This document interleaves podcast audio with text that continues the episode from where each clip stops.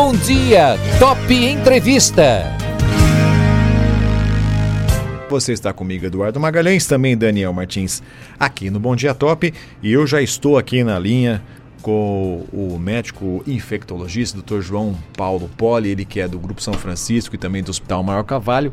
E nós vamos bater um papo aí, porque a questão aí do coronavírus é algo sério, tem que ser realmente levado com muita é, consciência e as questão, a questão da prevenção é importante. Uh, bom dia, doutor Paulo, o senhor está me escutando bem? Tudo certo? Bom dia, ouvindo bem a ligação. Então tá bom, doutor Paulo. Uh, a gente pode dizer que a partir de agora o Brasil é, vive uma epidemia ou os casos de coronavírus eles estão uh, devem dobrar. Eram 35 casos até um tempo, depois ontem 77, a gente não tem os números oficiais hoje, mas muito provavelmente estão se falando que vai passar dos 100 casos hoje, né? Como é que o senhor vê toda essa situação? Sim, a mudança da, da situação agora é evidente, né? Com a declaração da OMS do estado de emergência mundial de saúde para um estado de pandemia, uhum. a gente já sabia que isso iria acontecer, né? certo. né? E os números de casos começaram a aparecer realmente. Então a tendência é que o número de casos comece a aumentar agora no Brasil, no território nacional. Muito bem, para que as pessoas... De 80 para 100, etc. É, a gente deve passar com certeza aí do número de 100, talvez hoje, né? Sim, provavelmente. E doutor, para que as pessoas tenham um entendimento mais claro, o que, que é o coronavírus, o Covid-19, foi rebatizado aí com esse nome, né? Então, o coronavírus, na verdade, é uma, faz parte de uma família de vírus, né? Conhecida já do, dos cientistas já desde a década de 60, que é uma zoonose, ou seja, é um vírus que ele circula entre animais, principalmente animais silvestres, uhum. e entre os seres humanos e já era conhecido causador de infecções respiratórias em crianças na primeira infância. Então a gente já vem acompanhando infecções pelo coronavírus já há algum tempo, certo. né? E tem uma diferença grande entre a infecção pelo vírus, que é o vírus SARS-CoV-2 agora, ele recebeu esse nome, né? Uhum. Para a doença. A doença pelo coronavírus é que é chamada de Covid-2019, Covid-19. Então, tem essa diferenciação. A doença é o Covid, é que foi, né? A, a, as Sim. pessoas deram esse nome agora, Covid-19. Ah, e para que as pessoas em casa possam entender, quais são as principais medidas que as pessoas devem fazer para evitar a doença? Olha, o mais importante são as medidas, as mais importantes são as medidas de etiqueta respiratória. Uhum. Ou seja, a pessoa deve usar, lavar bem a mão com água e sabão, é, se não tiver água e sabão disponível, utilizar o álcool gel na concentração de 70, evitar espirrar e tossir abertamente, ou seja, você deve espirrar ou tossir utilizando um lenço descartável, ou tossir na dobra do seu cotovelo, na dobra do seu antebraço, evitando que as gotículas se espalhem pelo ar. Uhum. Também evitar contato com pessoas visivelmente com, com sintomas respiratórios, ou seja, pessoas com tosse, pessoas com espirro, pessoas com nariz escorrendo, e evitar aglomerados.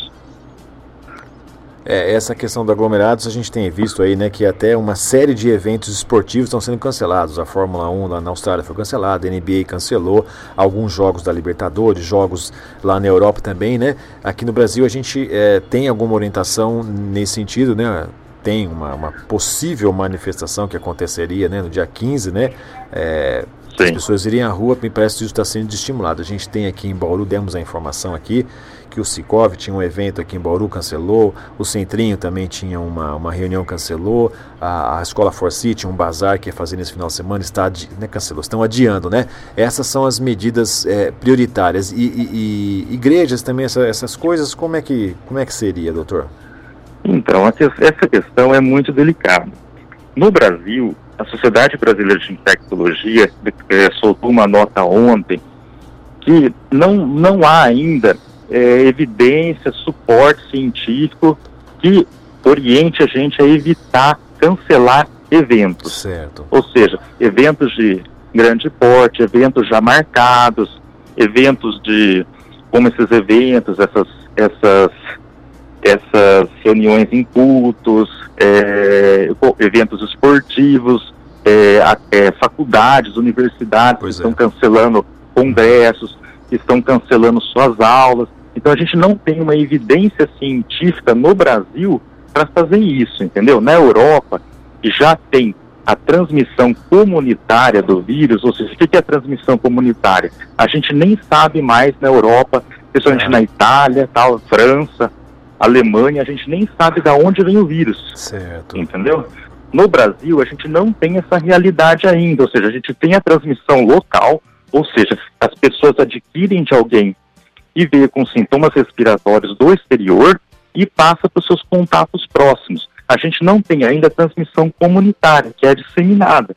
Então não se orienta nesse, neste momento no Brasil cancelar eventos, cancelar aulas, é, cancelar congressos. Isso é uma atitude ainda precipitada. Doutor, quais são então os sintomas né, que, que a pessoa apresenta? Né? É, é, me parece que é muito similar à gripe, não é? Sim, são sintomas similares a uma gripe, é, a um resfriado comum, pode ser principalmente febre, às vezes até uma febre baixa, dependendo. Febre, é, tosse, espirros, nariz escorrendo, dor de garganta, uhum. dor no corpo, em alguns casos diarreia. Então, os sintomas são bem similares a uma gripe ou um resfriado comum em 80% dos casos. Os outros 20% serão casos mais graves. Certo.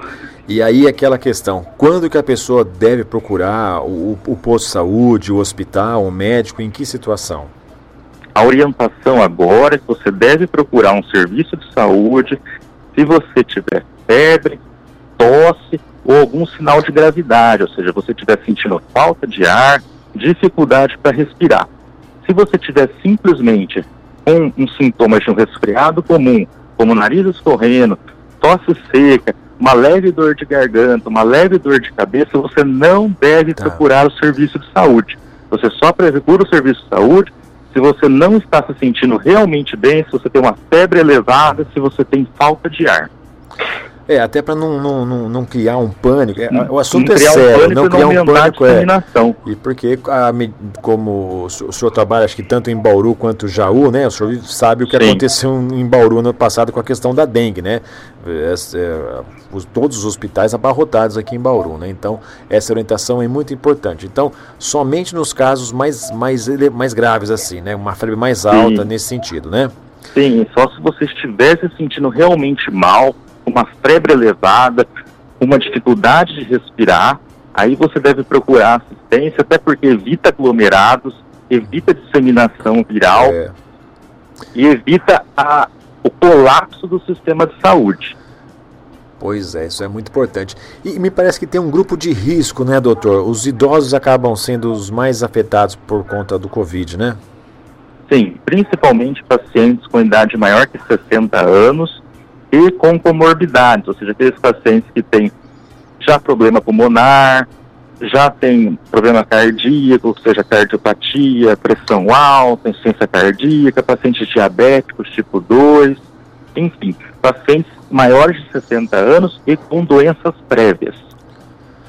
Bom, o senhor acredita que as medidas do governo brasileiro eh, e também aqui do governo estadual, eles estão tão dentro aí do, do protocolo, estão agindo de maneira correta e eficiente? Eu acredito que o governo brasileiro está até à frente um pouco, porque a epidemia começou lá na China uhum. e ninguém sabia como isso ia evoluir. Ninguém tinha a menor noção.